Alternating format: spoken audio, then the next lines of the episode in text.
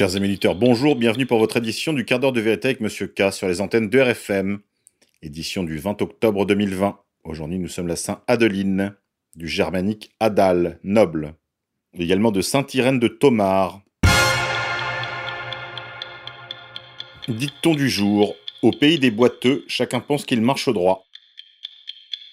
Éphéméride, 20 octobre 1996, plusieurs dizaines de milliers de personnes se rassemblent à Bruxelles pour une marche blanche en hommage aux victimes du réseau du pédophile présumé Marc Dutroux. 20 octobre 1968, Jacqueline Kennedy et Aristote Onassis se marient dans l'île de Scorpios, propriété de l'armateur grec. 20 octobre 1805, victoire de Napoléon Ier sur les Autrichiens à Ulm. Couillon attentat, attentat de Conflans-Sainte-Honorine. Selon les dernières révélations de l'enquête, l'assassin présumé Abdullah Anzarov, d'origine tchétchène selon les dires de la version officielle, aurait eu recours à un procédé inhabituel pour un terroriste. Il aurait abordé les collégiens en leur proposant de l'argent en échange d'informations sur sa victime présumée, Samuel Paty, professeur d'histoire-géographie, qu'il aurait, toujours selon la version officielle, assassiné et décapité suite à l'exhibition de caricatures du prophète Mahomet pendant son cours de morale et éducation civique. Des zones d'ombre commencent déjà à émerger des premiers éléments de l'enquête. Premier élément, il y a eu un micro-buzz autour de cette affaire, des caricatures de Mahomet dans ce collège, suite à la plainte d'une élève, puis euh, des parents d'élèves, par le biais de vidéos postées sur les réseaux sociaux. Cette embrouille aurait donc été portée à la connaissance du public. Ensuite, il y a l'identité du présumé assassin. En effet, la communauté tchétchène ne reconnaît pas ce ressortissant parmi ses rangs. C'est du moins les déclarations de certains membres de la communauté, imams et porte-parole. Enfin, les images de la tête décapitée. Décapitée avec un couteau euh, de camping, visiblement, d'une dizaine de centimètres, ce qui est pour le moins étrange. Et le sang, qui est rouge vif sur les images, alors que le sang, bien sûr, au bout de quelques minutes seulement, noircit à l'air libre. Si cette affaire mériterait une enquête bien approfondie, ces premiers éléments nous mettent sur la piste d'un attentat sous faux drapeau, avec un mélange de faits réels et de faits fictifs, ou on pourrait dire d'effets euh, cinématographiques presque.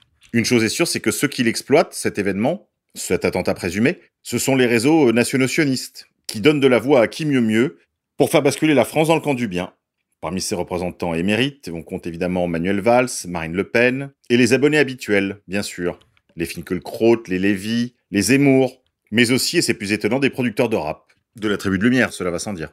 RMC, eux, ils franchissent le pas. Dans une vidéo euh, sur laquelle on voit Apolline de Malherbe, l'inénarrable, et une chroniqueuse d'RMC, ils attribuent l'attentat à Abdelakrim Sefrioui. Et eh oui, dans le titre même de la vidéo. Qui est Abdelhakim Sefrioui, auteur de l'attentat de Conflans? Auteur de l'attentat. Non mais vous imaginez Abdelhakim Sefrioui est simplement responsable, coupable si vous voulez, d'avoir accompagné un père de famille dans ses échanges avec l'administration de l'établissement suite à l'affaire des caricatures dans le collège dans lequel sa fille avait été impliquée. Et ce travail typique des associations, dont on nous avait habitués avec le travail des associations trotskistes, SOS Racisme, DAL, etc., même si aujourd'hui ce sont des associations islamistes, bah, ne diffèrent pas essentiellement de ce que faisait euh, la gauche jadis, c'est-à-dire encadrer l'école d'une kyrielle d'associations euh, pour y faire valoir des revendications de nature politique. Mais si on y réfléchit bien, s'il fallait pas les inviter, il n'en a pas moins que dans ce cadre-là, ils exercent leur liberté publique. Le père de famille, aussi bien que cet Abdelhakim, c'est oui. Liberté d'association, liberté de protester, liberté de manifester, liberté d'expression, liberté d'opinion même. Mais c'est la rhétorique de la contamination. C'est l'homme qui a vu l'homme qui a vu l'ours. Décapitation encore. Manuel Valls espère de la prison ferme pour les ennemis de la République, saura les dieux donnés. Ceux qui croient que les élites vont enfin prendre le taureau par les cornes et s'occuper sérieusement des questions d'insécurité et d'immigration se fourvoient une nouvelle fois. Il y a d'autres priorités sur l'agenda oligarchique, en premier lieu desquelles le contrôle du peuple. Interrogé sur la chaîne de l'Israélien Patrick Drahi, à la suite de la manifestation en hommage à Samuel Paty, le professeur d'histoire-géographie décapité par un terroriste vendredi 16 octobre 2020 selon la théorie officielle, l'ancien Premier ministre éternellement lié à Israël Manuel Valls n'a pas manqué l'occasion de relier les paroles de ses maîtres. J'espère que Dieudonné et Soral feront de la prison ferme, car ce sont les ennemis de la République tout de même. Encadrement des réseaux sociaux, retour de la loi Avia, fin de l'anonymat sur Internet, mise à mort des véritables insoumis, voilà le véritable programme. Un programme zémuro-macronien qui s'applique chaque jour un peu plus, que ce soit au prétexte sanitaire ou terroriste. Le président de la République Emmanuel Macron vient justement d'annoncer que des actions concrètes allaient être prises rapidement contre les associations et les individus tenant un discours de haine. Le chef de l'État a demandé qu'on passe rapidement à l'action et qu'on ne laisse aucun répit à ceux qui s'organisent pour s'opposer à l'ordre républicain, a précisé l'Élysée à l'issue de cette réunion de 2h30 avec six ministres et le procureur antiterroriste Jean-François Ricard. Et la tête de Soral est donnée encore. Noémie Madar, présidente de l'UEJF, ou Union des étudiants juifs de France, demande la tête d'Alain Soral sur Radio J. Nous attendons de savoir à quel moment les peines et les sanctions qui sont déclarées contre Alain Soral seront enfin appliquées par la justice. Après Olivia Shafir, avocate communautaire qui vient de faire incarcérer Hervé Rissen pour le compte de Gilles William Golnadel et qui déclare travailler pour que la prison accueille Soral, et Judith Mergui, humoriste et agentionniste qui essaye tant bien que mal de se faire Alain Soral, Radio J convoque une troisième femme sur son antenne dans le but de demander la tête du président d'égalité et réconciliation à la justice française, Noémie Madar. Présidente de l'Union des étudiants juifs de France depuis juin 2019, elle est en pointe dans le combat contre la cyber-haine. Elle est surtout connue pour son acharnement anti-Dieudonné et ses injonctions liberticides adressées aux GAFA, son objectif du moment, faire supprimer par Twitter les comptes appartenant à des antisémites, les guillemets. Le problème avec l'UOJF, c'est que sous couvert d'être un syndicat étudiant qui souhaite représenter les étudiants juifs en France, l'UOJF est tout simplement une officine israélienne de répression de la liberté d'expression française, financée par l'argent des Français par le biais des subventions de l'État. L'UOJF fait officiellement partie du CRIF, du Congrès juif mondial et du FSJU, ou Fonds social juif unifié, qui sont des organisations sionistes, officiant sur le territoire français avec la bénédiction des institutions nationales.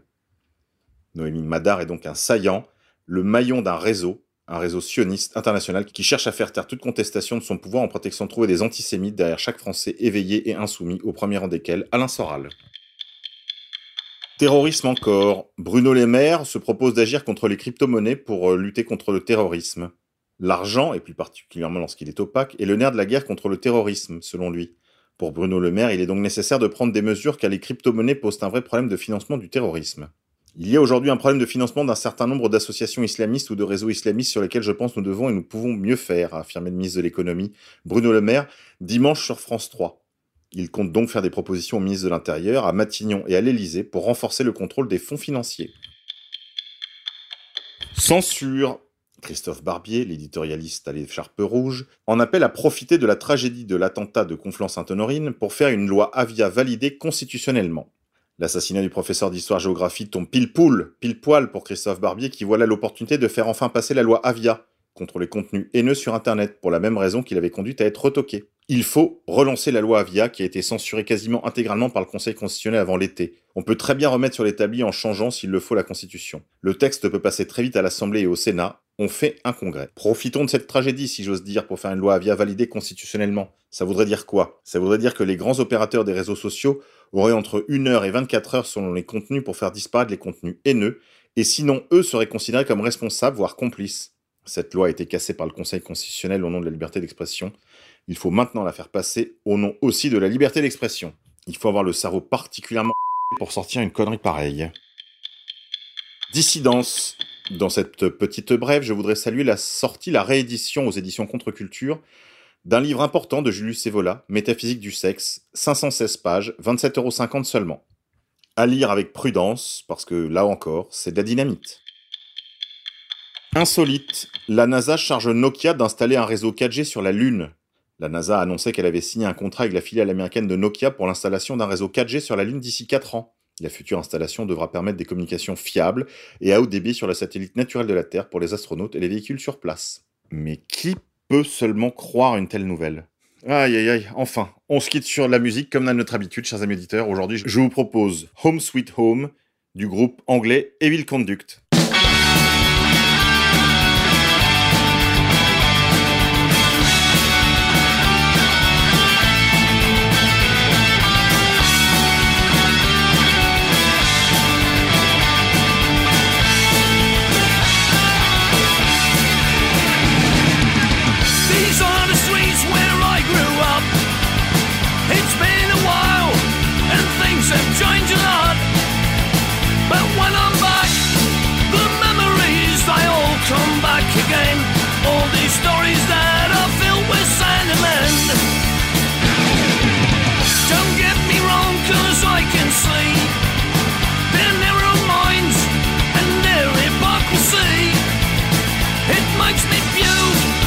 Just can't stand this shit mentality. It's not all this noise as it might seem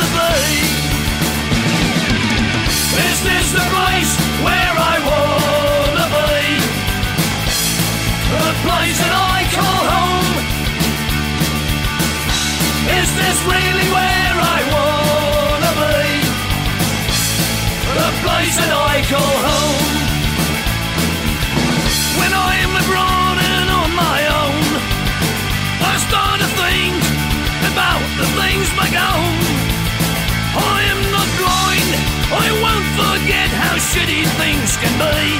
I'm just thinking of my friends and family. Is this the place where I wanna be? The place that I call home.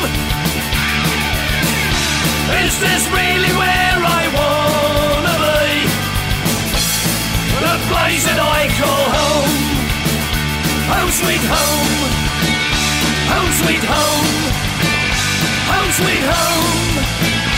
Home sweet home. Home sweet home. Home sweet home. Home sweet home. Home sweet home.